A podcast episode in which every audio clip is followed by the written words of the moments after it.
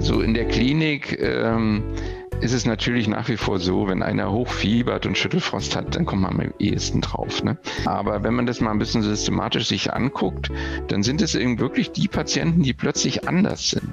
Also die irgendwie komisch sind und die mhm. eben ganz oft dann eine neue Verwirrtheit äh, haben, die, die schläfriger sind, die somnolent sind. Also die muss man sich angucken. Mhm. Und dann äh, wäre im Rahmen der Diagnostik schon extrem wichtig, dass man zum frühestmöglichen Zeitpunkt tatsächlich Blutkulturen abnimmt. Also das ist eines der wichtigsten äh, Themen der Visite äh, am Tage, ne? dass man eben absetzt. Und jeder weiß ja, absetzen ist schwieriger als ansetzen, mhm. aber da muss man sich konsequent kümmern um dieses Thema. Ja.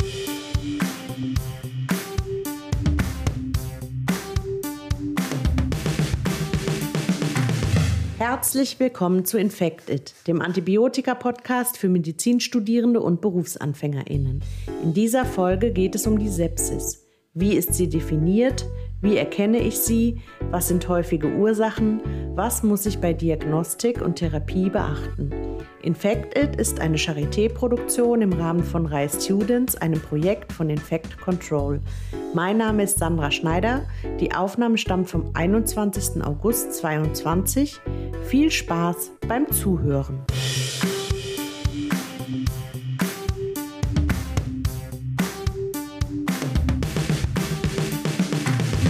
Hallo liebe Zuhörerinnen und Zuhörer, heute geht es auf vielfachen Wunsch um die Sepsis. Mein heutiges Frageteam sind Lukas Risse.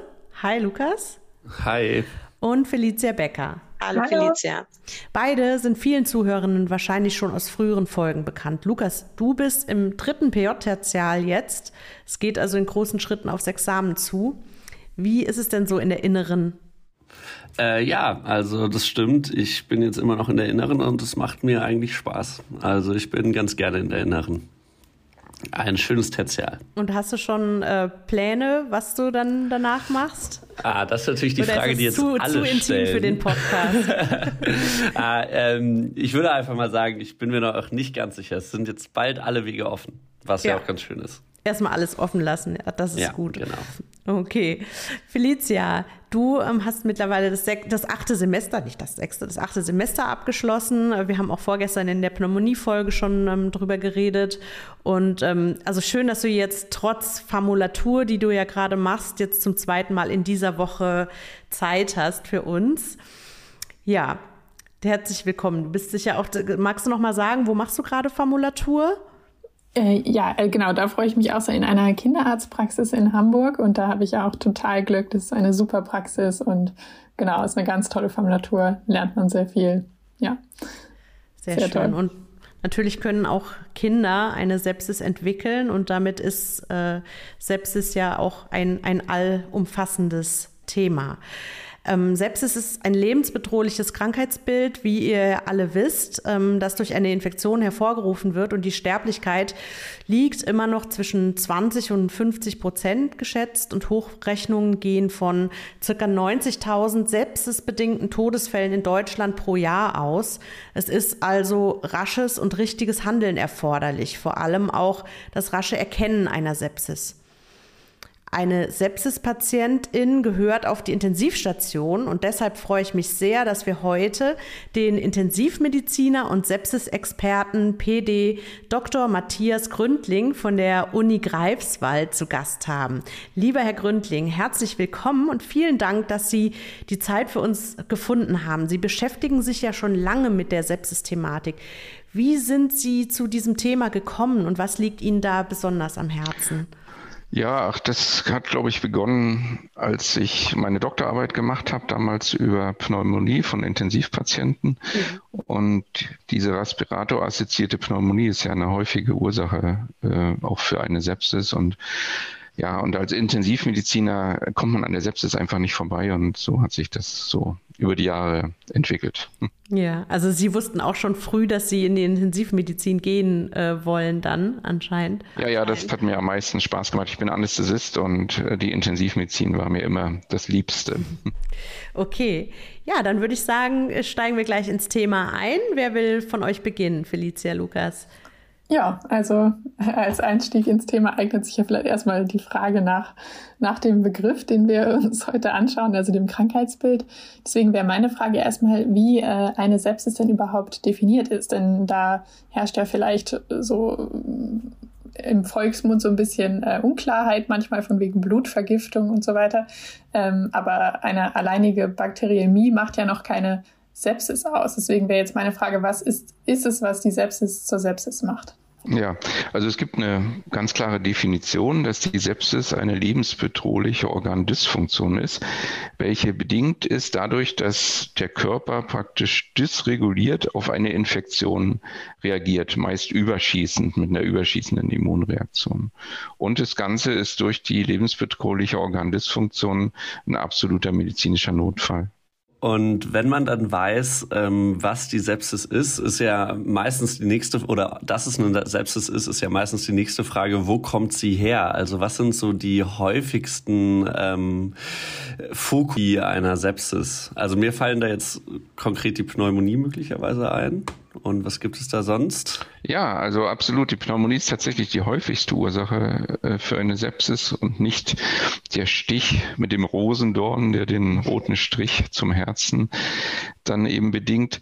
Ähm, gefolgt von, da gibt es unterschiedliche Statistiken äh, von abdominellen Infektionen, also Peritonitis, äh, Durchfallerkrankung, äh, den Harnwegsinfektionen und dann kommen Knochenweichteillinfektionen, ganz isolierte Bakteriemien. Äh, aber die drei ersten sind so die häufigsten. Und wenn man die auf dem Zettel hat und daran denkt, auch bei der Untersuchung der Patienten, dann, dann hat man also sozusagen 80 Prozent im Kasten. Okay, also Pneumo nochmal zu wiederholen, Pneumonie, ähm, der Harnwegsinfekt und das dritte, das hatte ich jetzt. Und die abdominellen Infekte. Abdominellen, okay. Wobei Harnwegsinfekt und abdominelle Infektion je nach Statistik so ein bisschen konkurrieren um Platz zwei. Hm. Okay.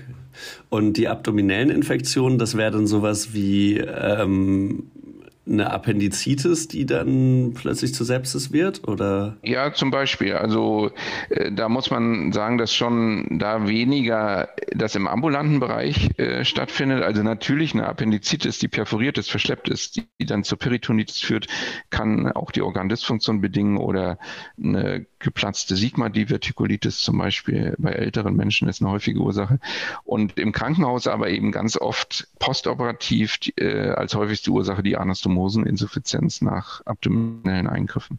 Okay, also die Infektionen letztendlich, die auch häufig vorkommen, sind dann auch häufig Sepsisursache, kann man fast so sagen. Ne? Genau, so ist es, ja. Ja, also wir haben ja schon gehört äh, ne, in der Einleitung, dass die Sepsis ja leider eine sehr, sehr hohe Mortalität hat. Deswegen würde mich jetzt interessieren, wie erkenne ich denn die Sepsis ähm, am schnellsten, am besten? Mhm. Ja, das ist tatsächlich nicht so ganz einfach. Äh, da haben es die anderen Notfälle etwas einfacher. Also der Herzinfarkt, da weiß jeder, wenn es hier links wehtut, äh, dann könnte das sowas sein. Oder wenn plötzlich mein Arm gelähmt ist oder ich nicht mehr richtig sprechen kann, dann ist es eben äh, ein Verdacht auf einen Schlaganfall. Und das ist bei der Sepsis leider, weil die Ursachen ja auch so unterschiedlich sein können, etwas problematischer.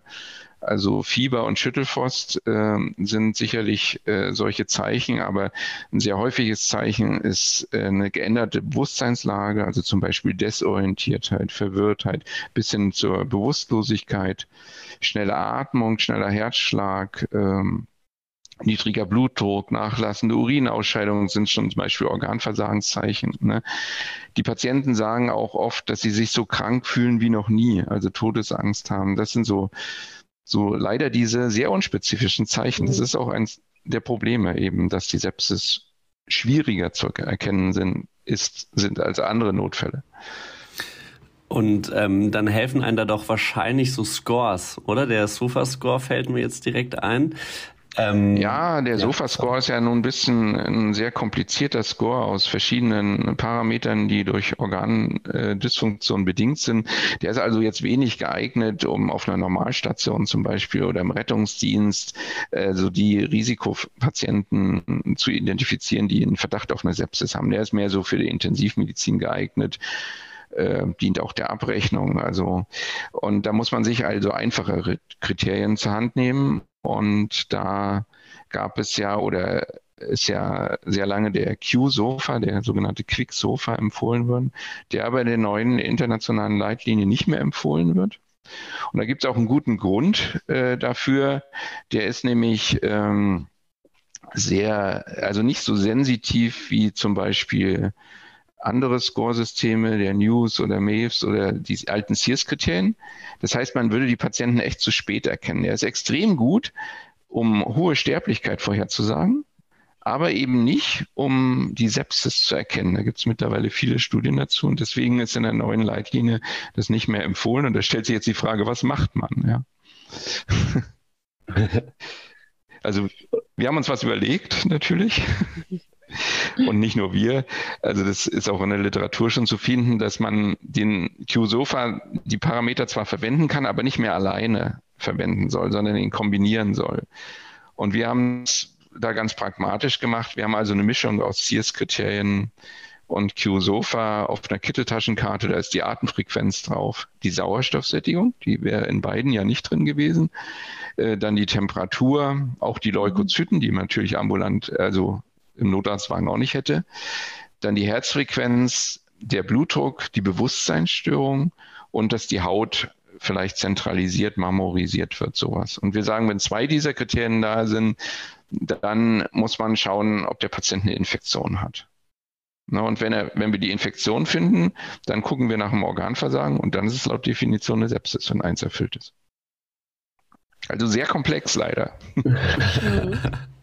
Okay, ähm, nur um nochmal äh, zu wiederholen für die Zuhörer, der Q-Sofa-Score, das war ja Atemfrequenz, Blutdruck und ZNS, oder? Das waren nur die drei. Und da mussten dann zwei von zu. Zwei der Kriterien mussten erfüllt sein. Und okay. da hat man eben festgestellt, dass es leider viele Patienten äh, ja, septisch waren, ohne dass diese zwei Kriterien erfüllt sein. Also wenn die zwei erfüllt sind, dann ist es äh, hochwahrscheinlich, dass es eine Sepsis ist, aber das ist auch schon mit einer sehr hohen Sterblichkeit assoziiert. Hm. Und wissen Sie, ob es da ähm, einen neuen vergleichbaren Score in Arbeit gibt oder ob jetzt, also machen jetzt ja, quasi alle Häuser? steht und dazu gibt es auch die meisten Studien, äh, dass man das also mit den alten Sears-Kriterien äh, verglichen hat, also äh, Temperatur, Leukozytose, Herzschlag und Atemfrequenz. Ähm, die ja leider bei fast jedem Intensivpatienten zum Beispiel erhöht sind, mhm. aber ambulant vielleicht doch nicht bei jedem. Äh, und da gibt es dann noch andere News und MEF-Score, die eigentlich nur in England verbreitet sind und also so, dass wir uns halt entschieden haben, diese Kombination zu machen. Und, und, und ein bisschen ist es auch so, also lieber überhaupt scoren mhm. und dann lieber mit einem Q-Sofa scoren, als gar nicht zu scoren. Mhm. Ne? Also der Risikopatient mhm. muss halt, es muss aktiv nach Sepsis geguckt mhm. werden. Das ist das Entscheidende. Ja. Ja, und gerade ähm, gerade auf der Normalstation, wie Sie schon sagten, auf der Intensivstation, da macht man die meisten Parameter ja sowieso ständig, aber auf der Normalstation ähm, oder auch in der Rettungsstelle, wenn es jetzt nicht über den Notarztwagen ist, ähm, rutschen solche PatientInnen unter Umständen durch. Und, ähm, ja, genau. Es, also wir haben ist das ein Score, den Sie, äh, sorry. Äh, ja, sorry. Nee, wir haben bei uns auf der Normalstation ganz klar gesagt, also dass jede Krankenschwester, sie sind, ist geschult äh, und, und weiß, wenn mir einer komisch vorkommt, ein Patient, mhm. also und wir sagen bewusst, wenn er mir komisch vorkommt, wenn er also anders ist, manchmal erkennen das die Angehörigen natürlich viel besser noch als das Pflegepersonal, äh, dann soll eben gezielt gesucht werden und das macht man dann mit Hilfe des mhm. Scoring. Also ist das Allerwichtigste, ist erstmal überhaupt die Sepsis auf dem Schirm zu haben und immer dran zu denken. Und ähm, ich wiederhole nochmal die Parameter, die Sie jetzt genannt haben. Das ist so wahrscheinlich das, was Sie in Greifswald jetzt ähm, anwenden. Oder ist das eine Genau, das haben wir auf ja. einer Kitteltaschenkarte, die mhm. auch gerade deutschlandweit allen Krankenhäusern angeboten wird.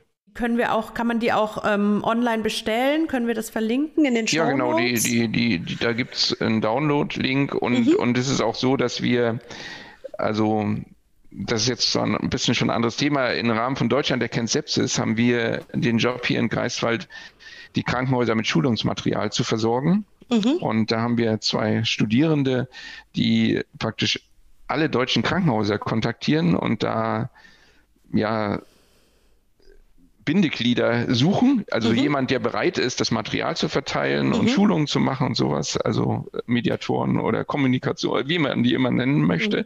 Wir sagen Verrückte, die bereit sind, also sich um Sepsis zu kümmern.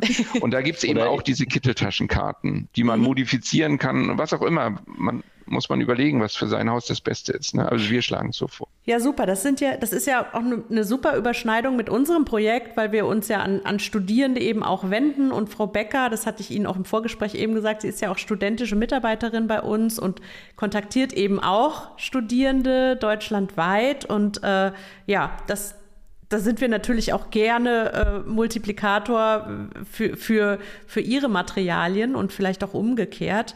Und ähm, genau, dann würden wir das auf jeden Fall verlinken in den Show Notes. Und ich wiederhole jetzt nochmal die äh, Parameter, die sich eben zusammensetzen aus ähm, Quicksilver, alten SIRS-Kriterien und äh, noch ein paar anderen und da eben die entscheidenden herausgepickt. Und das ist dann Atemfrequenz, ähm, Sauerstoffsättigung, Temperatur, Leukozyten, Leukozyten wahrscheinlich erhöht oder erniedrigt, nehme ich an.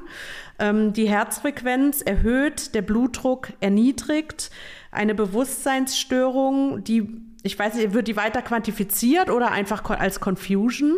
Also man sagt, äh, jeder, äh, jede Glasgow Coma Score, der nicht 15 ist, mhm. ist das ja. eigentlich. Ne? Okay. Und äh, die marmorierte Haut. Ja.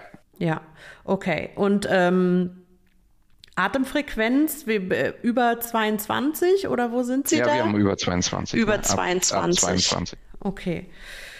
Und Sauerstoffsättigung unter 90 nehme ich an. Nee, äh, bei, den, bei dem Achtungszeichen haben wir unter 95 okay. und erst nachher bei mhm. den Organversagen okay. äh, unter 90. Ne, das ist okay. ein bisschen tricky. Also wir glauben, wenn man da am Anfang unter 90 geht, dann, dann, dann ist, es zu wenig äh, ist man bei den nicht vorerkrankten echt zu spät. Mhm. Okay. Herzfrequenz 100 nehme ich an. 90? 90, okay. Ich, na, ist ja gut, dass wir die nochmal durchgehen.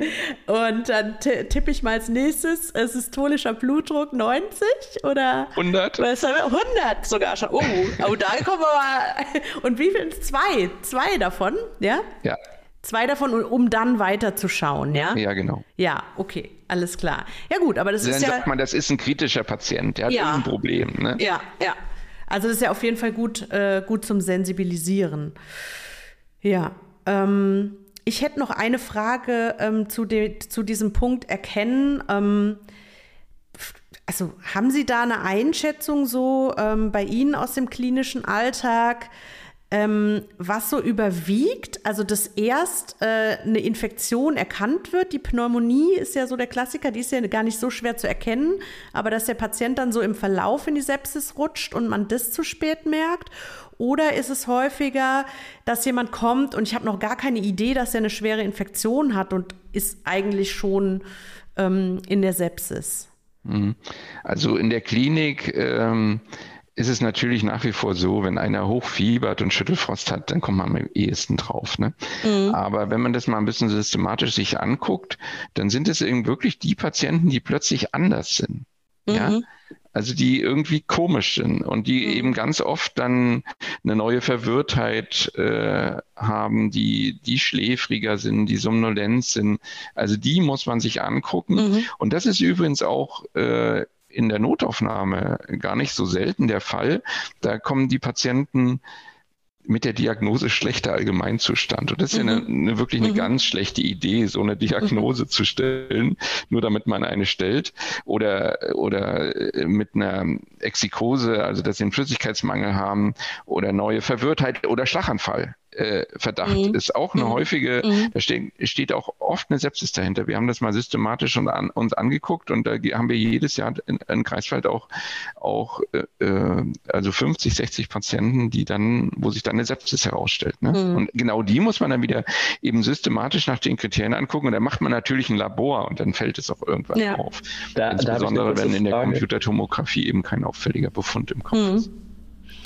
Lukas. Äh, sorry, ja. ich wollte ich wollt nur kurz unterbrechen. Da habe ich eine kurze Frage. Die äh, 50 bis 60 Patienten, sind das ähm, Patienten, die eine Sepsis haben und deshalb einen Schlaganfall oder die mit Verdacht auf Sepsis kommen? Nee, aber, die kommen mit Verdacht, äh, mit Verdacht auf, Schlaganfall auf, Schlaganfall in die Klinik ne? Hm, und haben okay. dann keinen und haben aber eine mhm. Sepsis. Hm. Sie müssen ah, okay. wissen, Herr, Herr, Risse ist neurologisch auch sehr interessiert, deswegen. Ah, aber, ja. genau. Ja, und ich bin zufällig gerade in der Notaufnahme. Das kommt mhm. noch dazu. Ja, das ist natürlich dann, das genau. Ziemlich ja, cool. Dann kennen Sie ja die Diagnose schlechter Allgemeinzustand. Ja, genau, reduzierter AZ.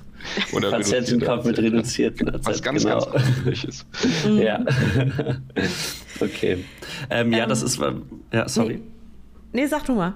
Lukas. Ähm, soll ja studentisch das, sein. Alles gut. Ähm, das ist ähm, wahrscheinlich gerade bei älteren Patienten ist das mit den Scores super wichtig, weil die ja gar nicht fiebern und wenig, also teilweise gar nicht fiebern und wenig Schüttelfrost oder sowas entwickeln, oder? Also ja, das ist sieht man tatsächlich so. Und auch im Labor reagieren die manchmal nicht so, so krass mit dem Procalcitonin oder den Leukozyten. Das ist tatsächlich die, die älteren Patienten, die ja im Übrigen auch am häufigsten äh, an der Sepsis erkranken. Ähm, die muss man sich nämlich besonders genau klinisch anschauen. Das ist richtig. Mhm. Und da helfen eben ganz oft, dass man in der frühen Phase schon die Angehörigen mit einbezieht oder das Pflegepersonal, die in einer Pflegeeinrichtung die betreut haben, weil die kennen sie von vorher. Die wissen genau, wie ist dieser Unterschied. Es kommt immer auf diesen mhm. Unterschied, besonders eben in der Vigilanz an. Mhm. Und dann würden Sie bei älteren Patienten ist quasi aus Ihrer klinischen Erfahrung das, was äh, am heftigsten ins Auge fällt für ja, diese Vigilanz. Ja, also da muss man immer darauf achten, dass sie äh, anders sind. Okay. Das, ist, das ist ja dann schon Organversagen, ne? Ja. Felicia. Hm. Was? Ja, äh, nochmal eine Frage zu diesen äh, Kriterien. Aber warum wurden denn dann eigentlich die SEERS-Kriterien ursprünglich verworfen? Weil ich hatte jetzt noch in meinen Aufzeichnungen, ja, selbst das 1, 2 Kriterien waren zu unspezifisch und deswegen hat man dann auf den Sofa umgestellt. Aber jetzt hat man dann doch wieder dieses dazugenommen quasi. Das hat man halt in dieser Sepsis-3-Definition analysiert äh, vorher, dass eben die CIRS-Kriterien zu sensitiv andererseits sind, mhm. also im Krankenhaus besonders. Ne? Also das hat ja quasi jeder Intensivpatient. Ne? Mhm. Und, und wenn wir, also Sie ja vielleicht nicht, aber wenn ich äh, eine Treppe hochgehe, dann wäre ich tachykard und tachypnoisch und habe damit laut Definition ein CIRS. Ne? Und und damit ist ja, dieser Parameter okay. natürlich schon kritisch zu sehen. Und dann gab es zehn Prozent, ich glaube, das war eine australische Studie, der später als Sepsis klassifizierten Patienten, die auch kein CIRS ausgebildet haben. Und da hat man sich gedacht, naja, das Konzept muss man überdenken. Und dann hat man diesen Q-SOFA äh, eben identifiziert und eigentlich schon damals gesagt, dass er Patienten selektiert, die eine hohe Gefahr haben zu sterben. Und hat das mhm so wird es jetzt im Nachhinein interpretiert, gar nicht so unbedingt als das Super-Screening-Kriterien äh, propagiert. Ne? Und dann gab es eben sofort die Studien, die das verglichen haben und deswegen hat man sich jetzt in der neuen Leitlinie gesagt, nein, Q-SOFA nicht als alleiniges ähm, Screening-Kriterien. Hm. Das ist ein okay. bisschen verwirrend. Und, aber vor allen Dingen vielleicht auch, auch nicht, nicht als Ausschluss. Ne? Also das ist ja, äh, teilweise verselbstständigt sich ja dann sowas, was eigentlich am Anfang anders intendiert war.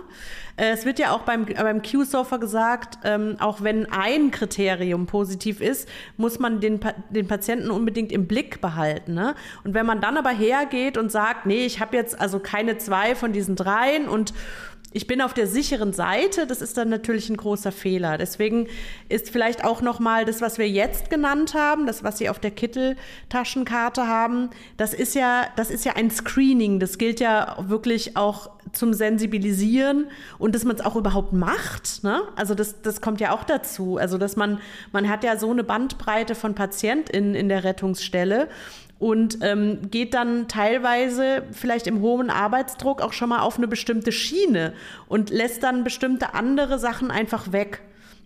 Macht dann vielleicht auch kein Blutbild oder misst dann vielleicht auch mal nicht Fieber, einfach so ganz banal, ja? obwohl es ja zu den, äh, zu den Vitalparametern dazugehört. Aber also wie viele PatientInnen hatte ich auch schon, die, die hatten noch nicht mal einen Blutdruck gemessen, ne? weil irgendwie einfach schon in irgendeine bestimmte Schiene eingeordnet. Und, und äh, dafür ist es ist gut, dass man so sensitive Kriterien hat, um überhaupt dran zu denken.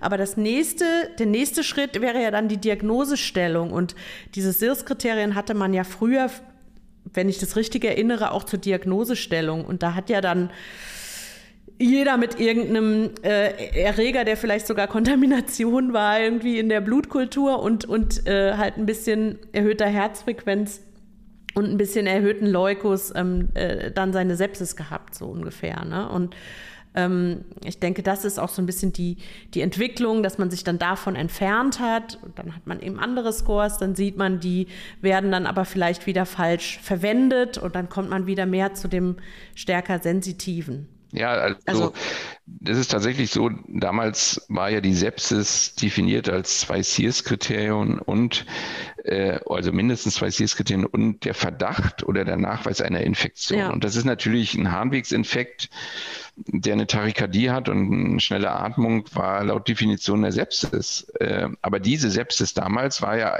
auch nicht die, die wir heute als Sepsis bezeichnen. Die hatte keinen Organversagen. Ja. Und wenn aber ein Organversagen dazu kam dann war das schon ein schwerkranker Patient. Ja. Ne? Also der Unterschied ist einfach, dass, dass da eine Sepsis als was definiert wurde, was wir heute eben nicht mehr als Sepsis verstehen. Ja. Also. das Organversagen muss man halt erkennen. Ne? Auch wenn man die Pneumonie eben schon erkannt hat, muss man dranbleiben und das Organversagen auf keinen Fall verpassen. Darum geht's. Okay, ja. Ähm, sorry, ich habe noch eine abschließende ja. Frage, bevor wir jetzt wahrscheinlich weitergehen. Ähm, Sie haben ja jetzt den Q-Sofa-Score angepasst. Würden Sie denn sagen, dass der Sofa-Score trotzdem äh, gut funktioniert, aber der einfach zu kompliziert ist für ähm, die Normalstation? Ja, also dass der Sofa-Score, wenn der, der soll ja zwei Punkte oder einen Anstieg um zwei Punkte haben, ne, dann, dann ist halt ja. diese, dieses Organversagen identifiziert. Ähm, das ist schon ein sehr sensitiver Parameter, ist nur ein bisschen also sperrig in der Handhabung. Ne? Und, ja, ja, und da wir ja sehr viel Daten, Elektronik und weiß ich was alles haben zwar, aber, aber leider keine Systeme, die in der Lage sind, diese Daten zu verknüpfen und einen Alarm zum Beispiel herauszugeben. So ist ja nochmal der klinische Alltag ist es eben nicht praktikabel. Das wäre alles gar kein Problem, wenn, wenn das Gerät automatisch aus den Werten eine Warnung herausgeben würde. Ne? Mhm. Okay. So die Patientenakte, die elektronische.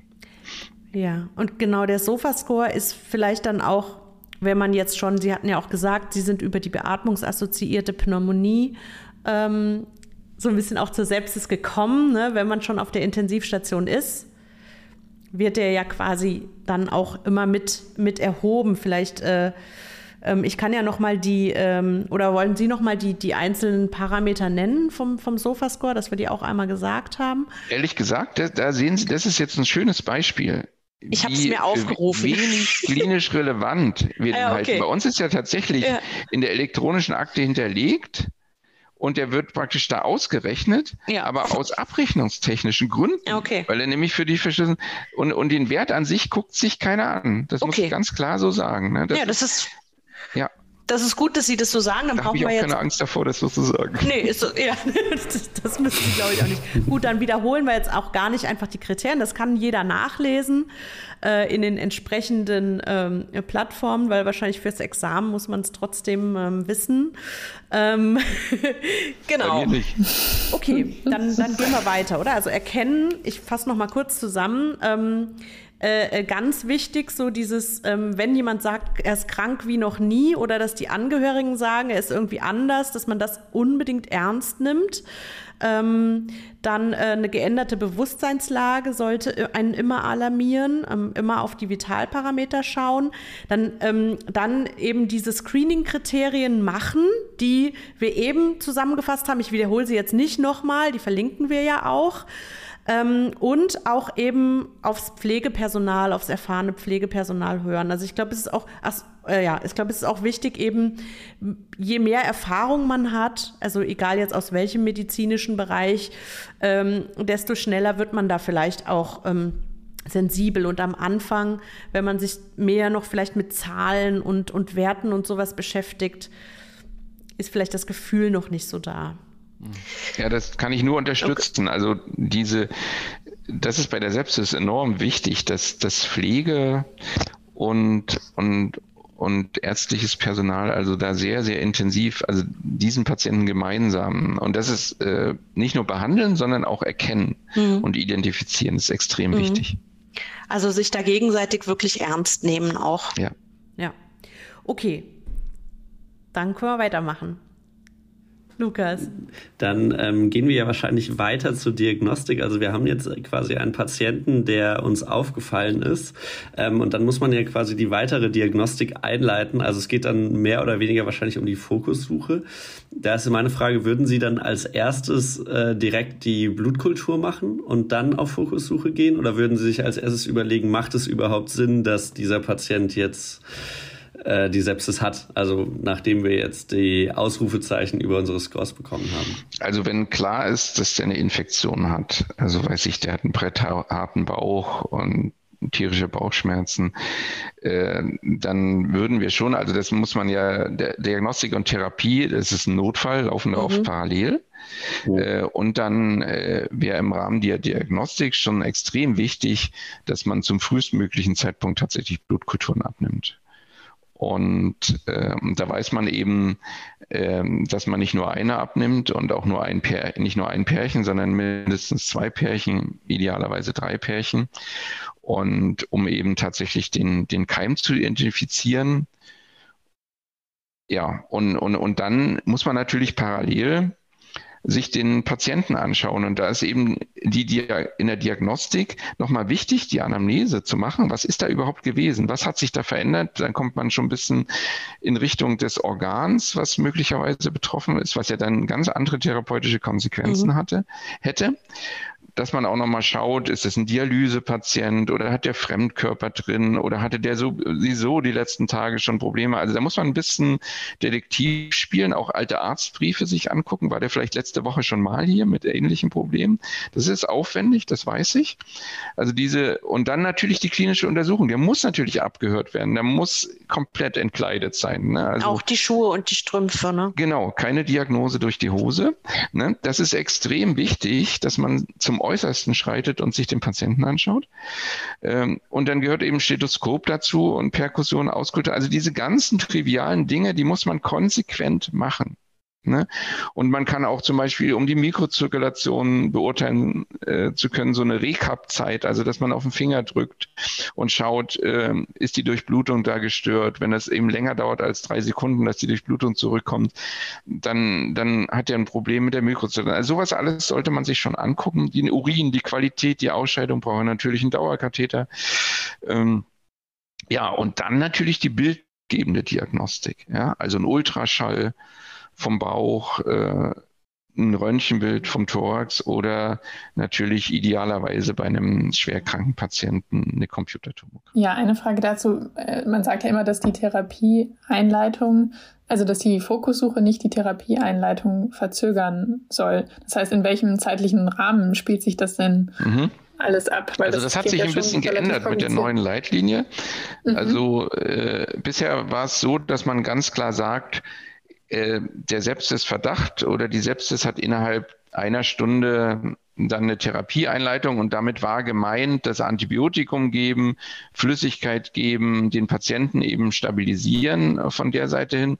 Mit der Herzsanierung, äh, das sollte man natürlich auch schnell machen, da also sprich die chirurgische Herzsanierung, da gibt es jetzt keine genaue zeitliche Vorstellung, aber das muss man natürlich auch so schnell als möglich machen. Und in der neuen Leitlinie hat man so ein bisschen, also das untergliedert mit der Antibiotikatherapie. Wir finden das nicht so gut, äh, aber das muss man auch international sehen. In anderen Leuten, Ländern werden Antibiotika sehr viel großzügiger noch verschrieben und deswegen ist die Gefahr da einfach größer. Deswegen steht da drin, wenn eine Sepsis bewiesen ist oder wahrscheinlich, dann soll idealerweise innerhalb von einer Stunde begonnen werden mit der antiinfektiven Therapie. Das Wort idealerweise finde ich schon nicht so super. Ähm, und das gilt für den Schock wie für den keinen Schock. Und wenn ein Patient eine mögliche Sepsis hat, also wenn, wenn, wenn da nur so ein Verdacht ist, dann soll man nur dem Schockpatienten das geben und den anderen Es ist leider auch ein bisschen weich definiert. Den anderen, die soll man sich nochmal genauer angucken und hat nochmal drei Stunden Zeit. Und wenn man dann den Sepsisverdacht verwirft, dann kriegt er keine Antibiotikum. Man muss ihn aber genau überwachen weiterhin.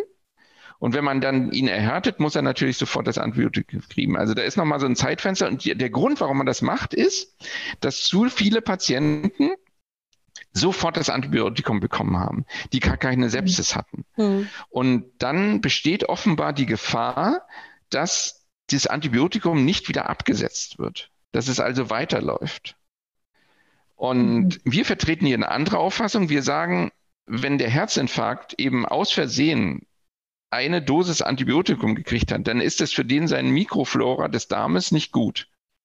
Aber wenn es eine Sepsis wäre, hätten wir ihm damit möglicherweise das Leben gerettet. Und beim Herzinfarkt setze ich eben die zweite Dosis ab.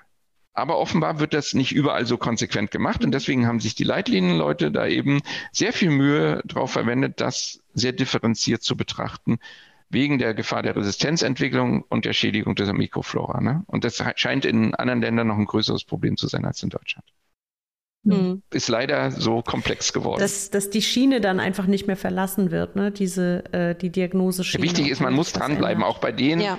wo eben dieser Verdacht verworfen ist, den soll man weiter auch überwachen. Ne? Ja, also das heißt, bei den Patienten jetzt, wo sich der Verdacht, ähm, wo der Verdacht wirklich konkret besteht oder die im septischen Schock sind, da sollte es sich dann aber nicht um mehr als eine Stunde verzögern. Das heißt, auch die ganze Fokussuche, da entscheidet man sich dann einfach für einen Fokus und man würde jetzt auch nicht aus allen möglichen äh, Öffnungen sozusagen äh, Proben abnehmen. Also man muss sich dann schon relativ zügig entscheiden. Mm, naja, eine Oder Stunde ist ja jetzt auch nicht so wenig Zeit. Mhm. Ja, gut. Äh, und da hat man den Patienten schon untersucht. Ja. Und wie gesagt, es gibt ja. drei der häufigsten Ursachen mhm. für eine Sepsis. Und, und die hat man dann schon relativ schnell auf dem Zettel und, und, und die kalkulierte Therapie ist ja oft gar nicht so unterschiedlich. Ne? Bei einer ambulant erworbenen Pneumonie ist es sicherlich ein bisschen anders als beim akuten Abdomen, aber das kriegt man ja raus in der Stunde. Und dann nimmt man die Blutkulturen ab. Und wenn man einen Harnwegsinfektverdacht hat, nimmt man noch den Urin ab. Oder wenn einer intubiert ist und er hat eine Pneumonieverdacht, nimmt man noch ein Trachealsekret oder macht schnell eine Bronchoskopie mit einer BAL. Und dann gibt es das Antibiotikum. Also man kriegt, ich denke auch, man kriegt schon eine gute Idee, wenn man sich den Patienten einfach ähm, sehr gut anguckt und so viel anamnestisch irgendwie versucht schon rauszufinden, wie es geht, dann kriegt man schon eine gute Idee, was der Fokus sein könnte. Ähm, und das Entscheiden, also wenn man es nicht weiß, dann sollte man sich aber nicht für einen Fokus entscheiden, ne, den man behandelt, sondern, nee, nee. sondern aber, aber ich würde schon sagen, jetzt aus ähm, Antibiotic Stewardship-Sicht ist es schon ein Ziel, ähm, doch ähm, möglichst eine Idee von dem Fokus zu bekommen, bevor man dann äh, das, äh, sich für die, eine antibiotische Therapie entscheidet. Ähm, und das, da kann man in einer Stunde ja schon recht weit kommen. Ja, natürlich. Ich meinte eher so im Sinne so einer Pan-Kultur, dass man jetzt quasi einfach mal vorsorgemäßig äh, alles Mögliche überprüft. Das ist ja dann auch eher nicht indiziert, könnte ich mir vorstellen. Das wird ja dann wahrscheinlich auch zu Übertherapie führen und Nachweis von Standortflora oder ja. Dann genau. wird es auch wirklich knapp, ne, mit der Stunde. Ja, genau, so meinte ich das. ja. Vielleicht okay. zur Blutkultur nochmal. Das, ähm, das wird ja oft weiß nicht, ist das sowieso vorgesehen? zu diskutieren? Nee, sagen Sie, sagen Sie. Ja, also mit der Blutkultur, das wird ja, ja oft vorgesehen ein bisschen, oder nicht. bisschen unterschiedlich gesehen. Äh, da ist, stellt sich zum Beispiel die Frage, punktiere ich mehrere Stellen, also mhm. mehrere Venen in der Notaufnahme oder nehme ich alle sechs Flaschen aus einer ab? Und da gibt es Daten aus Frankreich von Frau Lamy, die zeigen konnten, dass äh, die Gefahr einer Kontamination der Blutkultur, also mit Hautkeimen zum Beispiel, weil man schlecht desinfiziert hat, bei drei Punktionen von drei Venen jedes Mal neu existiert. Und dann hätte man praktisch drei Blutkulturen, die Staph-Epi positiv sind und die muss man laut Definition dann auch noch behandeln. Das heißt, man würde einen behandeln auf Staph-Epi, der gar nicht Staph-Epi hat, nur weil schlecht desinfiziert ist. Und das wäre ein Argument, aus einer Vene abzunehmen und alle sechs Flaschen da reinlaufen zu lassen. Es gibt noch ein anderes Argument und das ist ein äh, Argument des Zeitfaktors. Es geht nämlich bedeutend schneller, äh, diese sechs Flaschen aus einer Vene abzunehmen. Wir machen es so, der Patient kommt in, den, in die Notaufnahme, kriegt sowieso seine Blutabnahme äh, für die klinische Chemie. Und wenn das Blut durchgelaufen ist, dann ist die Kontaminationsgefahr auch nicht mehr so groß, dann werden die Blutkulturflaschen angesteckt. Hm. Oder auf der Intensivstation. Es wird ein neuer ZVK gelegt, weil der eben äh, septisch ist und dann wird aus diesem ZVK möglichst nicht aus dem distalen Lumen, wo vorher der Draht durchging, die Blutkultur abgenommen. Aber auch alle drei Blutkulturen? Ja. Oder? Alle drei Pärchen. Also das heißt, auch, auch beim ah, Verdacht ah, auf eine Katheter-assoziierte Sepsis Nein, machen Sie keine, äh, da würden Sie dann schon noch eine Periphere machen. Ja, da würde man jetzt ja, also ja, da gibt es ja auch äh, sehr akademische Vorstellungen davon. Und dann gibt es vielleicht eher intensivmedizinische.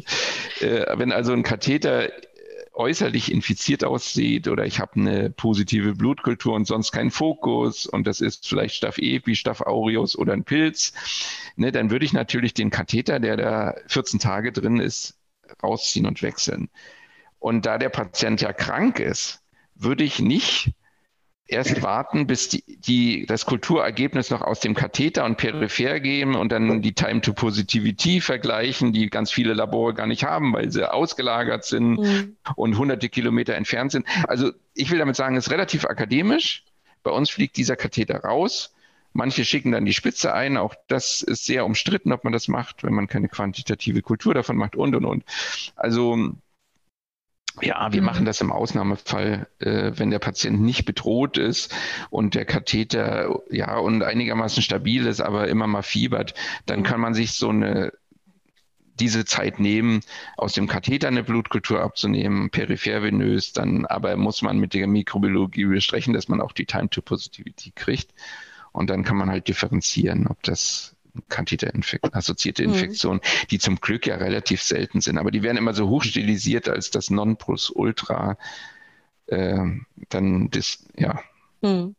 Okay, die lassen also sich das, gut erfassen. Ich weiß das, das statistisch und aus hygienischer und Surveillance-Gründen sind die ideal, aber also in der Klinik ist, kommen sie halt selten vor. Mm, naja, aus hygienischer Sicht ist es halt so, dass das, äh, auch wenn sie selten ist, muss ich jetzt natürlich sagen noch dazu, ne, also auch, auch wenn sie selten sind, äh, sind sie aber ja äh, mehr oder weniger komplett iatrogen. Und, äh, und deshalb sollen sie natürlich so selten wie möglich sein. Das ist halt der Punkt an den, an den Katheter assoziierten Blutstrominfektionen. Und man hat ja so viele Möglichkeiten, durch gute Hygiene das gut zu beeinflussen. Genau. Ja, das, das, das ist ja auch, das ist, wie Sie schon sagten, ist komplett iatrogen. Ne?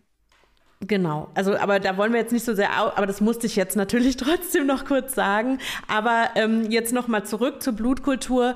Also die Menge ist entscheidend, ja, weil auch ähm, die Menge einfach die Sensitivität erhöht, dass man Bakterium halt findet mikrobiologisch in dieser Menge. Und ähm, mehrere Punktionsstellen sind nice to have sagen wir mal so, aber nicht, oder beziehungsweise sie sagen sogar eher, so, sie sagen sogar eher teilweise kontraproduktiv, in, dem, in der hohen Arbeitsdichte äh, dann eher vielleicht noch, ähm, noch kontaminationsträchtiger. Und da gibt es so, halt tatsächlich Daten dazu. Ne? Mhm. Aber was das Aller, Allerwichtigste mhm. ist, dass man die Blutkultur vor Beginn der antieffektiven Therapie. Ja. Ne? Das ist also, das wird auch ganz, ganz oft nicht so gemacht. Leider auch aus strukturellen Gründen teilweise, ne, weil man, weil oh, manchmal. Ich würde sagen, einfach, weil, also bis vor kurzem, bis vor vier Jahren, drei, vier Jahren gab es gar keine Daten darüber. Das stand mhm. zwar in der Leitlinie, aber das war Expertenmeinung. Da gab es keine Daten. Äh, ich glaube, wir waren die Ersten, die das weltweit sich angeschaut haben und wir haben gesehen, dass die Positivitätsrate vor Beginn der antiinfektiven Therapie zwischen 30 und 40 Prozent sind. Und wenn wir es danach gemacht haben, 20 bis 15 bei Patienten mhm. mit schwerer Sepsis und septischen Schock. Und das haben dann andere Arbeitsgruppen auch gefunden. Also das ist jetzt, das ist keine Spielerei. Das sind wirklich relevante Anzahl an Positivitätsraten, die man sich vergibt. Und damit vergibt man sich später seine Therapie zu optimieren, zu deeskalieren, das Spektrum enger zu machen oder vielleicht Lücken zu schließen. Also das ist, ist, ist extrem wichtig. Ja. Genau, sie dürfen nur nicht verloren gehen in der Rettungsstelle, die Blutkulturen. Das, das meinte ich jetzt mit strukturellem Problem. Ne? Okay, ähm, gut, also ich fasse jetzt nochmal zusammen zur Diagnostik. Ähm, Wir haben da gesagt, ähm, Mikrobiologische Diagnostik, also die Blutkulturen, haben wir jetzt auch länger darüber diskutiert, vor der antibiotischen Therapie, dann gegebenenfalls noch anderes Material, ähm, je nach Fokusverdacht, ähm, Urin, ähm, Atemwegmaterial. Ähm, vorher aber natürlich oder parallel läuft das ja dann alles, also die Anamnese, die ähm, klinische Untersuchung, die, die ordentliche. Ähm, dann hatten sie die Recap-Zeit genannt, also dass man so aufs Nagelbett drückt und ähm, wenn das größer ähm, drei Sekunden ist, dass sich das wieder füllt, dann ist es auch ein, ein, ein Verdachtsmerkmal. Ähm, dann halt Sonographie, ähm, sofern verfügbar. Na, das muss natürlich dann auch schnell verfügbar sein, damit man das in dem Zeitfenster noch macht. Ähm, und Röntgen-Thorax. Ähm, CT ist dann eben auch abhängig vom Fokusverdacht und von, ähm, von der Verfügbarkeit in diesem Zeitfenster dann. Genau, und dann natürlich im weiteren Verlauf ist man ja weiter mit dem Patienten beschäftigt und kann diese Diagnostik auch verfeinern. Ähm, ja, also das wäre jetzt meine Zusammenfassung zur Diagnostik, so dass wir jetzt aus meiner Sicht weitergehen könnten, es sei denn, da gibt es noch Ergänzungen. Ja, ich habe äh, direkt die nächste Frage und dann ähm, da geht es um dieses äh, One-Hour-Bundle. Das hört man hin und wieder, dass man das in der Sepsis quasi in einer Stunde dann äh, Sachen macht. Also quasi die äh, direkte ähm, Stabilisierung, also die Sofortmaßnahmen zur Stabilisierung. Was machen Sie da, wenn Sie dann die Blutkulturen abgenommen haben, dann die Diagnostik quasi gesichert haben, dann fangen Sie mit der Antibiotikatherapie an. Ja, tatsächlich Oder? in diesem Ein-Stunden-Bundle soll man eben das, die Blutkulturen abnehmen, das Antibiotikum äh, geben, Laktat gemessen haben und seine Flüssigkeitstherapie, also diese, äh, ja, die Kreislaufstabilisierung machen. Und das heißt 30 Milliliter pro Kilogramm Körpergewicht Flüssigkeit, Kristall, Kristalloide also schnell reinlaufen lassen. Und natürlich, wenn der Kreislauf instabil ist, mit äh, Vasopressoren ihn zusätzlich stabilisieren. Da gibt es auch neue, neue Ideen in der, in der neuen Leitlinie dazu, wie man das machen sollte. Also das ist dieses Ein-Stunden-Bundle Laktat, Blutkulturen, Antibiotikum, äh, Flüssigkeit, Kreislaufstabilisierung. Okay, das wenden Sie auch so an? Oder? Ja, na klar. Ja, okay. Und ähm, da habe ich mich immer gefragt bei dem Laktat, ähm, hat das eine klinische, äh, also was ist die klinische Relevanz daraus? Also was zieht man für Schlüsse, wenn es jetzt über zwei ist? Das dient eigentlich der Einschätzung der Schwere der Erkrankung. Also das ist ja, entsteht ja, Laktat entsteht ja durch anaeroben Stoffwechsel. Das heißt, er ist Ausdruck dessen, dass dass, dass ein Missverhältnis zwischen Sauerstoffangebot und Verbrauch besteht. Das heißt, an die Zelle kommt nicht mehr genug Sauerstoff. Die Gründe dafür können total unterschiedlich sein. Also zum Beispiel ein hämorrhagischer Schock, ein septischer Schock, ein kardiogener Schock oder, oder ja, wohl äh, äh, mangelnde Sauerstoffträger aus anderen Gründen oder ein, eine Embolie in einem Bein und dadurch ein großes Areal eben praktisch äh, brachliegend nicht mehr Sauerstoff versorgt. Also das ist ein Ausdruck dessen. Und äh, es ist halt ein wichtiger Verlaufsparameter. Wenn der über zwei ist, zum Beispiel im Schock, äh, äh, dann gilt das heute als septischer Schock. Ne? Und, und, und dann therapiert man da auch lang. Also ein Patient, der kein Laktat hat und gut ausscheidet, aber verwirrt ist und äh, in den Testungen, zum Beispiel in der Echokardiographie, man sieht, dass er auch noch Flüssigkeit vertragen würde, würde man keine geben heutzutage. Nur dem, der einen erhöhten Laktat ist, also der ein Zeichen einer Mikrozirkulationsstörung hat. Ne, und dafür ist halt dieser Wert tatsächlich wichtig, der ja heutzutage aus jeder Blutgasanalyse kommt, aber man muss ihn mhm. sich angucken. Okay, also mhm. Sie machen auch ähm, dann Flüssigkeitssteuerung? Genau, also wir würden uns den Patienten anschauen, ob er flüssigkeitsreagibel ist. Da kann man so einen Passive Leg Raising Test machen. Idealerweise mit der Echokardiographie schauen, wie der Volumenstatus des Patienten ist. Und wenn er halt Flüssigkeit äh, braucht, also wir würden auch welche vertragen hier. Mhm. Wir würden auch da äh, getestet kriegen, dass wir Flüssigkeit brauchen. Wir kriegen aber keine und kommen damit gut klar. Also, aber wenn wir ein Laktat über zwei hätten, dann würde uns die Flüssigkeit gut tun. Ne? Also danach würde, würde man das steuern, aber man aktuell gilt halt die Regel, diese 30 Milliliter pro Kilogramm zur Begrüßung die kann mhm. jeder haben. Da hätte ich jetzt auch noch so eine Praxisfrage. Also Anästhesisten können ja sehr gut rechnen, dieses aufs Körpergewicht, ähm, so wie Pädiater. Aber ähm, machen Sie das in der Praxis dann auch in der Rettungsstelle, dass Sie das wirklich ausrechnen aufs ähm, Körpergewicht oder lassen Sie da erstmal ein Liter? Ähm, die kriegen anderthalb bis zwei Liter. Ja, und nicht äh, Kochsalzlösung, sondern äh, nee, Elektrolytlesung. Um Kochsalz gibt es, ne? glaube ich, in Deutsch. Also gibt es natürlich, aber ja. das ist eine balancierte Elektrolytlösung, die man da heutzutage gibt. Okay, ja, weil wir sind zwar ja ein Antibiotika-Podcast, aber beim Grübeln über die Antibiotika soll ja der Patient dann auch nicht ähm, versterben in der Zeit. Ähm, genau, okay, gut. Also ähm, äh, Sepsis-Bundle, diese, äh, diese fünf äh, Parameter, Blutkultur, Antibiotikum, Laktat abnehmen, ähm, Kreislaufstabilisierung mittels Flüssigkeit und gegebenenfalls mittels ähm, Katecholamin. Und da würde ich sagen, gehen wir jetzt nicht weiter drauf ein, wann jetzt Katecholamine oder nicht. Es sei denn, ihr wollt das noch äh, ganz genau wissen, weil ich würde sagen, das ist dann eher wirklich die äh, die Intensivmedizin oder, oder meinen Sie, äh, Herr Gründling, dass wir das unbedingt noch sagen müssen? Ja, es gibt halt Vielleicht. in der neuen Leitlinie zwei, drei Neuerungen, äh, wo man ganz klar sagt, das Vasopressor, also wenn der Blutdruck nicht stabilisierbar ist, und da geht es jetzt um den Mitteldruck über mhm. 65, der erreicht werden mhm. muss, wenn der nicht erreichbar ist, dann soll man sehr frühzeitig eben zusätzlich zum Volumen Vasopressoren geben und da ist das Mittel der ersten Wahl Noradrenalin. Mhm. Und wenn man da eine gewisse Dosis überschreitet, und die ist auch erstmals in der Leitlinie vor, festgelegt worden, vorher stand immer, wenn man mit dem Rücken zur Wand steht, aber manch einer steht immer mit dem Rücken zur Wand und ein anderer nie, also das ist schon ein bisschen schwierig. Und da stehen jetzt eben 0,25 Mikrogramm pro Kilogramm und Minute, ein schwieriger Wert. Mhm. Dann soll man zusätzlich eben äh, Vasopressin geben. Äh, und man darf diese, dieses Noradrenalin auch peripher venös geben. Es oh, ist zum Start ist nicht mehr neu. der zentralvenöse Katheter mhm. notwendig.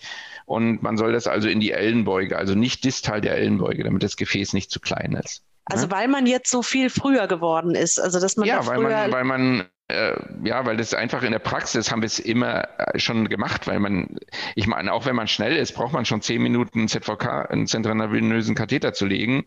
Ne? Und Nebenbei soll man ja noch Blutkulturen abnehmen und Röntgen und mhm. klinische Untersuchungen und Anamnese machen. Also das wird schon ein bisschen eng dann doch. Aber wie monitoren Sie das dann? Was denn? Also eine, eine, eine, Arterie haben Sie dann schon gelegt oder dann messen Sie einfach ganz schnell? Ja, aber wir okay. würden auch äh, nur mit der manuellen Messung an die Arterie, klar, sonst hätte ich ja kein, kein Laktat, kein arterielles oder mhm. kein arterielles Blutgas. Aber wenn okay. ich das eben noch nicht etabliert habe, dann würden wir auch mit normaler Blutdruckmessung den Vasopressor in der Ellenbeuge laufen lassen. Na klar. Jeder einer mit 40 Blutdruck umliegt. Okay.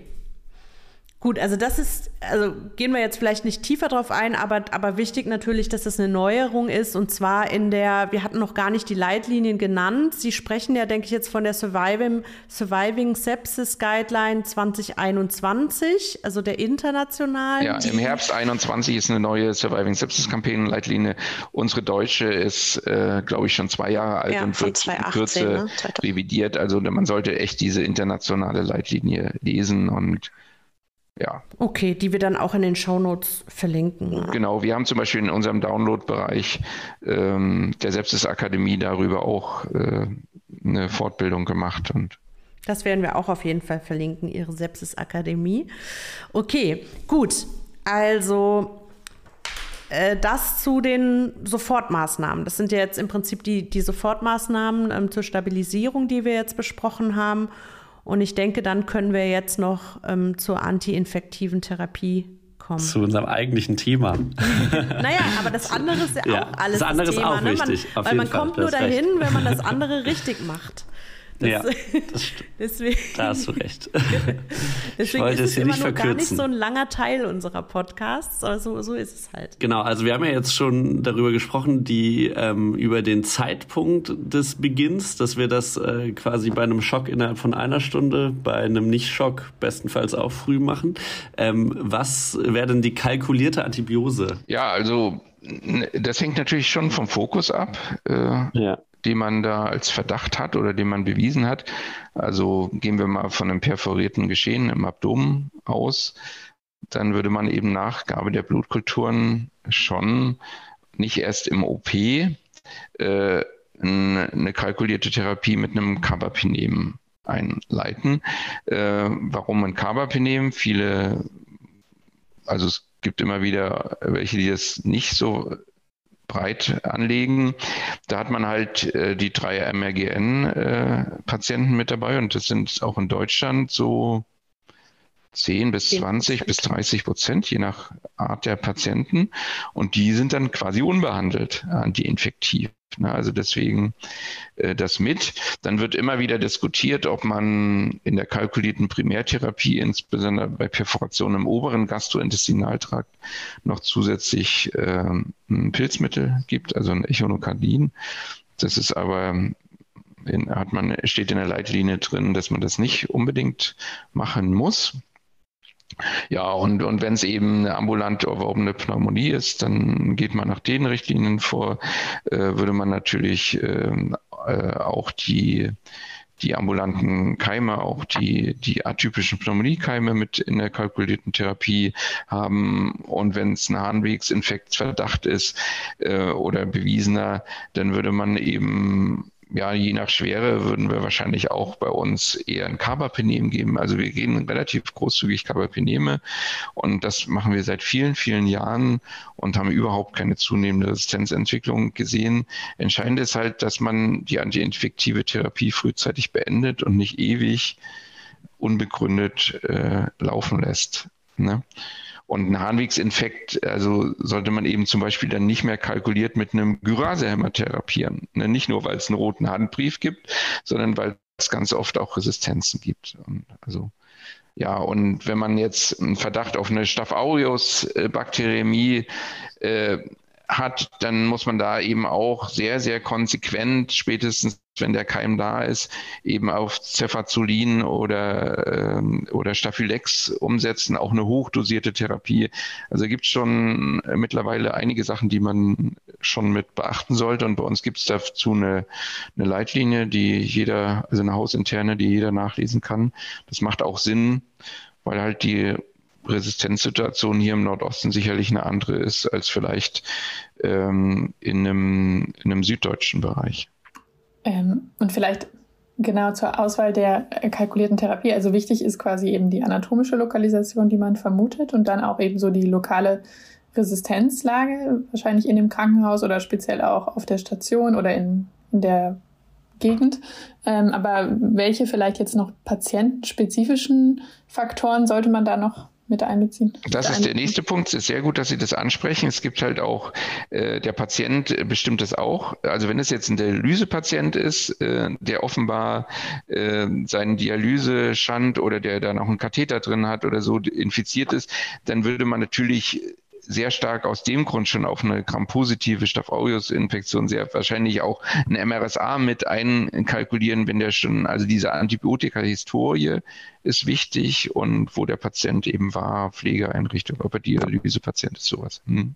Ja, das ist ein ganz wichtiger hm. Aspekt. Also ich hatte mich ja auch, ähm, muss ich sagen, ähm, lange ähm, vor dem Thema Sepsis gesträubt in diesem, ähm, in diesem Format, weil nämlich ähm, sich alle immer wünschen, dass man jetzt sagt, bei Sepsis äh, gebe ich jetzt das und das Antibiotikum oder die und die Antibiotika-Kombination.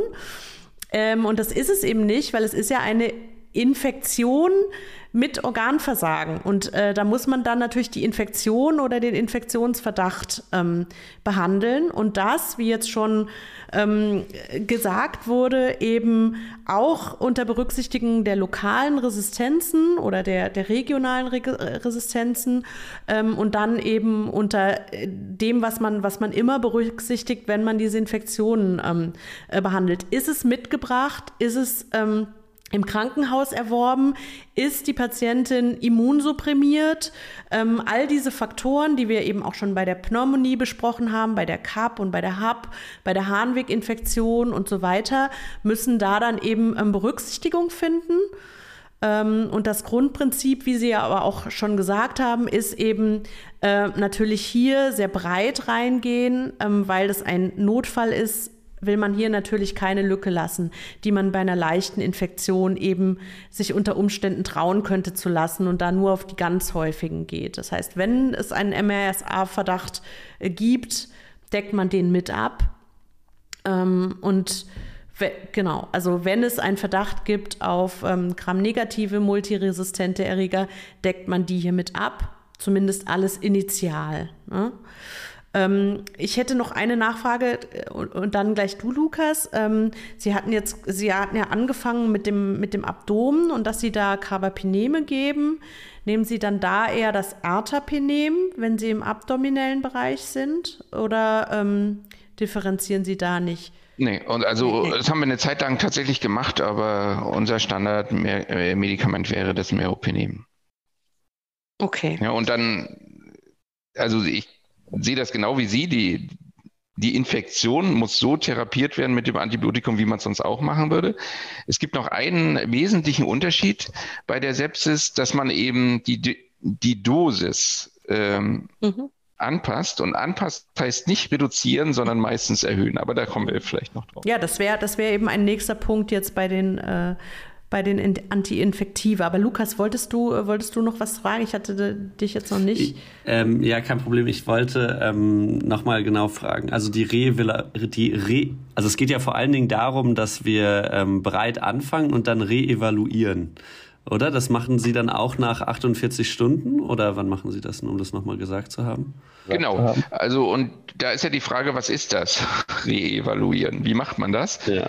Äh, ja. Da fängt man wieder äh, an, sich den Patienten anzuschauen. Ne? Hat er sich also klinisch gebessert? Sind zum Beispiel meine Katechamindosen reduziert? Ist der Gasaustausch gebessert?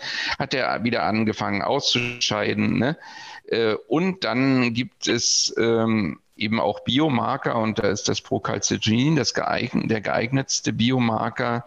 Braucht man einen Ausgangswert und dann eben guckt man sich im Verlauf an. Also ein Patient, der ein fallendes Procalcitonin hat am Tag drei und fünf und der dann wieder ansteigt, Ne, den, also wenn er weiter abfällt, würde man, würden wir, ähm, auch wenn es eine Peritonitis ist, am Tag sieben, dann, äh, dann das Antibiotikum absetzen. Ne? Und wenn wir vorher einen Keim haben, würden wir schon vorher deeskalieren. Ne? Man sagt ja zwar, man soll das äh, never change the winning, ne? Ja, aber gilt für in dem Fall würden wir nicht, schon ne? äh, den Gewinner also aus Gründen der Resistenz und der Mikroflora also verlassen. Ne? Und wie gesagt, das Procalcitonin als Parameter neben der Klinik äh, verwenden, um diese Entscheidung zu treffen. Ähm, Darf ich dazu direkt noch mal einmal was fragen? Ähm, wenn wir jetzt aber zum Beispiel, wenn es zu der Situation gekommen ist, dass eben äh, die Blutkulturen erst abgenommen wurden, äh, wo die antibiotische Therapie schon eingeleitet wurde und wir jetzt zum Beispiel äh, keinen Erregernachweis haben, der Patient sich aber klinisch verbessert hat, dann dürfen wir aber trotzdem deeskalieren, oder? Ja, ja. Also wie gesagt, das würde ich schon, also man hat ja auch, wenn man vor antiinfektiver Therapie Blutkulturen abnimmt, also wenn man Glück hat, nur bei 30 bis 40 Prozent, manche nur bei 20 Prozent positiv. Also die Blutkultur mhm. ist ja, ist ja eher was Seltenes. Die Masse der Patienten sind ja die ohne positive Blutkultur. Da muss man sich ja auch entscheiden. Und das würde man an der Klinik und dem Procalcitonin eben entscheiden. Okay, also ich glaube, zur Reevaluation muss man sich eben einfach auch nochmal verdeutlichen, dass man ja am Anfang im Notfallgeschehen gehandelt hat und dass man eben genau, wenn man halt auch im Zweifel ein bisschen breiter reingeht, ähm, das halt nicht ähm, unkritisch fortsetzt. Und ich weiß nicht, Sie gucken wahrscheinlich auch schon am nächsten Tag, ähm, also wenn sich eine andere Diagnose rausstellt, dann eben doch der Herzinfarkt, dann äh, muss man dann eben auch daran denken, das abzusetzen und nicht noch irgendwie diesen Verdacht mitschleppen. Das ist ja auch Ja, natürlich. Wichtig. Also da achten wir natürlich sehr drauf. Also das ist äh, eines der wichtigsten Themen der Visite äh, am Tage, ne? dass mhm. man eben absetzt. Und jeder weiß ja, absetzen ist schwieriger als ansetzen, mhm. aber da muss man sich konsequent kümmern um dieses Thema ja. und muss auch immer alle, die sagen, oh, aus Sicherheit wollen wir dem mal noch was geben, dann fragen wir schon den Operateur immer, immer wieder, ja, wo war denn jetzt das Infektionsproblem? Warum soll hier eine verlängerte Prophylaxe? Und, und, und. Ne? Also das, das muss man, darf man nicht Ruhe geben. Das ist ganz, ganz wichtig. Mhm. Vielleicht kommen wir, jetzt sind wir bei der Reevaluation schon gelandet, vielleicht kommen wir nochmal an den Anfang. Sie hatten es ja schon angesprochen, die Dosierung. Ähm, was ist da wichtig? also es ist auch bei, man hat ja lange gedacht, also wenn der Patient jetzt nicht ausscheidet, Nierenversagen hat als ein Organversagen, dass man dann die Dosis reduzieren muss. Aber das ist eben nicht so. Ähm, man muss ähm, also diese septischen Patienten haben ein höheres Verteilungsvolumen und äh, man weiß auch, dass man möglichst hohe äh, Dosierung erreichen soll. Also man soll über vierfach oder zwei bis vierfach über der MHK des potenziell äh, kritischen Erreger sein. Mit, und das setzt natürlich voraus, dass man ungefähr weiß, was die Dosis für Blutspiegel macht. Idealerweise macht man dafür ein, ein therapeutisches Drug Monitoring, steht aber oft nicht zur Verfügung. Also würde man ähm, die im Beipack stehen, Zettel stehende Dosis für die ersten drei Tage praktisch verdoppeln. Da liegt man meist richtig, für, auch für jedes Antibiotikum. Und dann eben, das ist auch eine Form der Deeskalation, die Dosis reduzieren oder eben dann nach äh, Ergebnis der Mikrobiologie sogar das Spektrum einengen oder irgendwann dann eben absetzen. Und die zweite Frage ist, ob man, und das liegt, hängt von der Art des Antibiotikums an, ob man äh, die, die Antibiotika als Bolus appliziert oder zum Beispiel kontinuierlich. Und da haben wir uns entschieden und die Datenlage wird auch zunehmend, also theoretisch ist sowieso klar, aber auch die Datenlage wird zunehmend klarer, dass wir zum Beispiel, wenn wir jetzt beim Carbapenem sind, dass wir eine Bolusgabe initial geben und dann eben die 6 Gramm Meropenem äh, kontinuierlich mit Perfusor geben. Ne? Und dann sieht man, wenn man Blutspiegel hat, dass man sehr schnell reduzieren kann. Aber man findet eben unter niedriger Dosierung immer wieder Patienten, die insbesondere am Anfang der Therapie dann untertherapiert sind von der Dosis her. Okay, also Sie machen es bei den Beta-Lactamen so, dass Sie eine Loading-Dose quasi geben und, oder eine Initialdosis und dann kontinuierlich. Äh, manche machen es dann zumindest prolongiert. Also so genau, das sind die Vier-Stunden-Gabe, ne, diese prolongierte Gabe. Und hat man aber auch immer wieder einen Abfall. Also gibt es ja gute Daten dazu. Ja. Aber das Wichtige ist eben, dass man am Anfang hochdosiert, auch bei niereninsuffizienten Patienten. Also dass man da nicht ähm, direkt an die Nierenfunktion ähm, anpasst, dann ist man dann ist man häufig zu niedrig. Das ist, das ist, denke ich, ein entscheidender äh, Punkt. Man hat ja die, die Medikamente, die eben so extrem nephrotoxisch sind, das sind ja jetzt nicht mehr der Klassiker der Sepsistherapie, muss man ja sagen. Ne? Also man würde ja Aminoglycoside, also wenn dann auch nur mit einer Einmaldosis geben, dann weiß man, dass es weniger nephrotoxisch mhm. ist ähm, und, und würde dann frühzeitig eben die Dosis reduzieren in der Insuffizienz. Man würde einen Patienten nicht mit Vancomycin, der schon niereninsuffiziient äh, ist, eine Hochdosis geben, um eben die Niere nicht noch zu, zu schädigen. Da gibt es ja Alternativen, die weniger, die weniger nephrotoxisch sind, also die eine größere therapeutische Breite hat. Und das, glaube ich, ist auch so ein, so ein Standard der Sepsistherapie geworden. Gut, also das heißt, ähm, was wir bis jetzt gesagt haben zur, ähm, zur anti-infektiven Therapie ist ähm, innerhalb der ersten Stunde möglichst beginnen.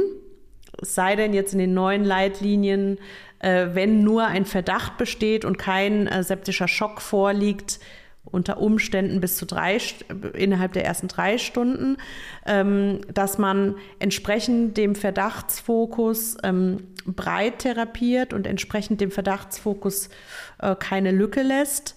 Ähm, es ist nicht zwingend immer eine Doppel Abdeckung erforderlich, sondern breit entsprechend des Verdachtsfokus, ähm, dass man ähm, hochdosiert. Sie hatten jetzt gesagt, in der Regel ist man mit dem, mit dem Doppelten ähm, der Packungsbeilage gut dabei.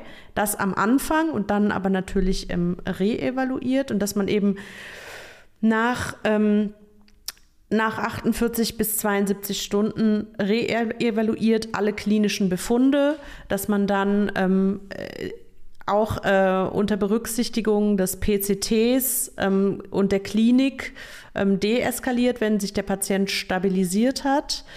ähm, dass man natürlich auch schaut, stimmt die Do Diagnose überhaupt und dass man sonst absetzt.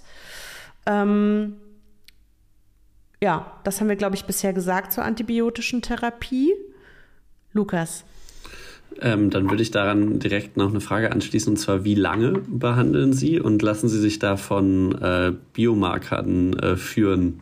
Also wenn nehmen Sie dann wiederholt äh, Marker ab und passen die Therapie darauf an? Mhm.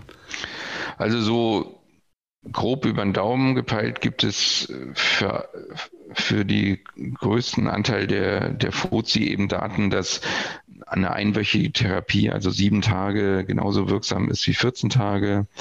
Äh, und so dass wir eben schon bei gebesserter Klinik ähm, auch äh, und äh, reduzierten. Und dann ist, wie gesagt, der Biomarker ist das Procalcitonin. Uns interessiert, mhm. wenn die Leukos weiter hoch sind, ja, dann sind sie eben hoch. Das ist bei Intensivpatienten manchmal so. Und das CRP interessiert uns da auch nicht. Ähm, das therapieren wir wirklich oder setzen wir wirklich anhand dieser, der Klinik und des PCTs ab.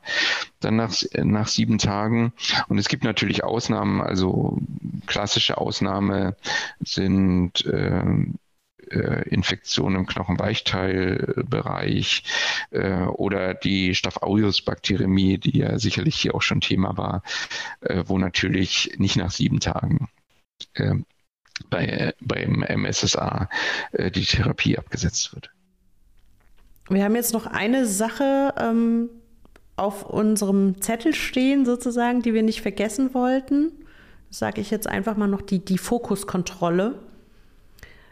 Ähm, es gehört ja auch ein bisschen mit zur Re-Evaluation, aber wir haben es jetzt noch nicht so äh, explizit angesprochen.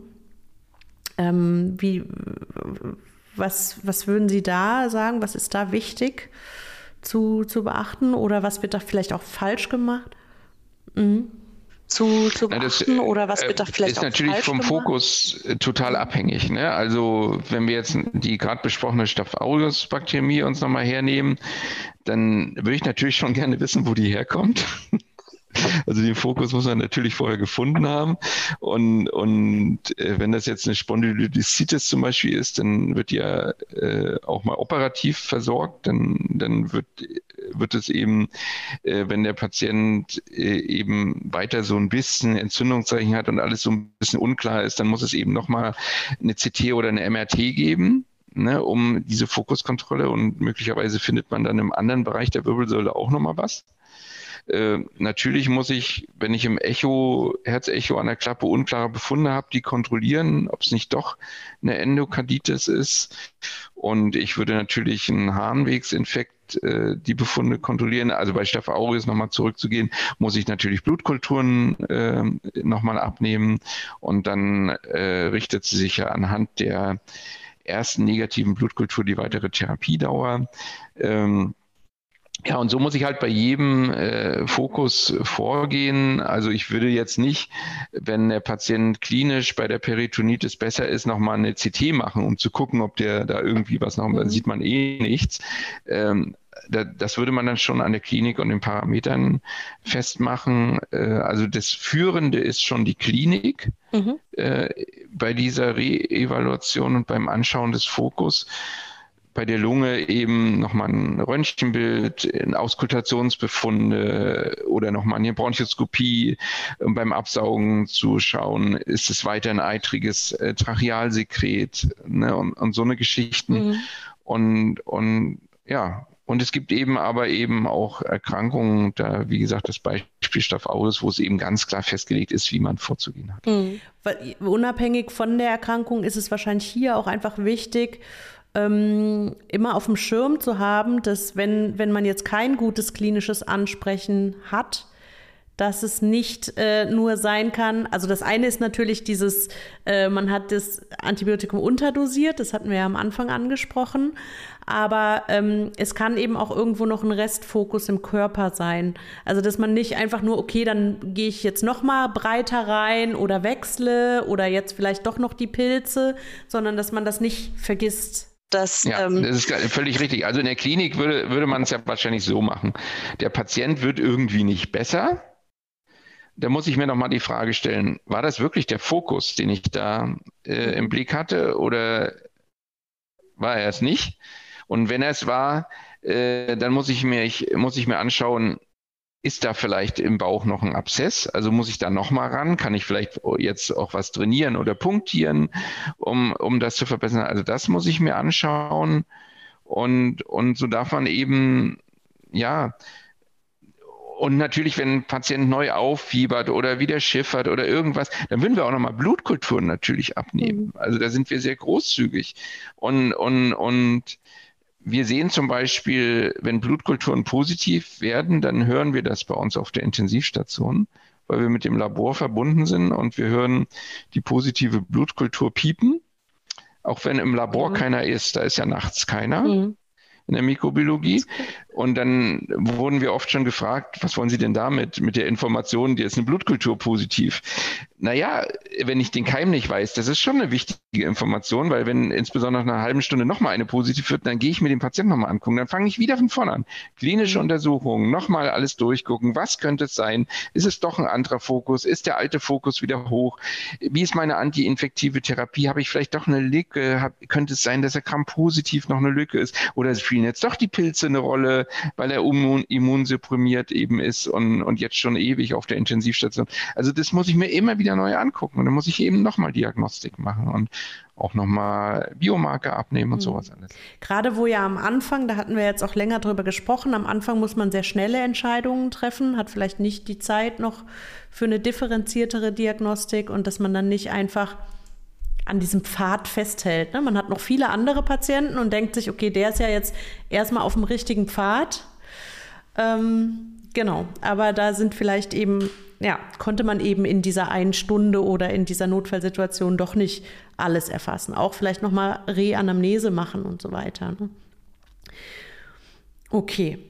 Gut, also ich denke, wir sind jetzt hier so durch unsere ähm, Themen, die wir uns vorgenommen haben, durch. Also Definition, Organfoki, wie erkenne ich die Sepsis, was mache ich für Diagnostik, wie stabilisiere ich den Patienten und dann eben, wie gehe ich vor allen Dingen prinzipiell bei der antiinfektiven Therapie vor.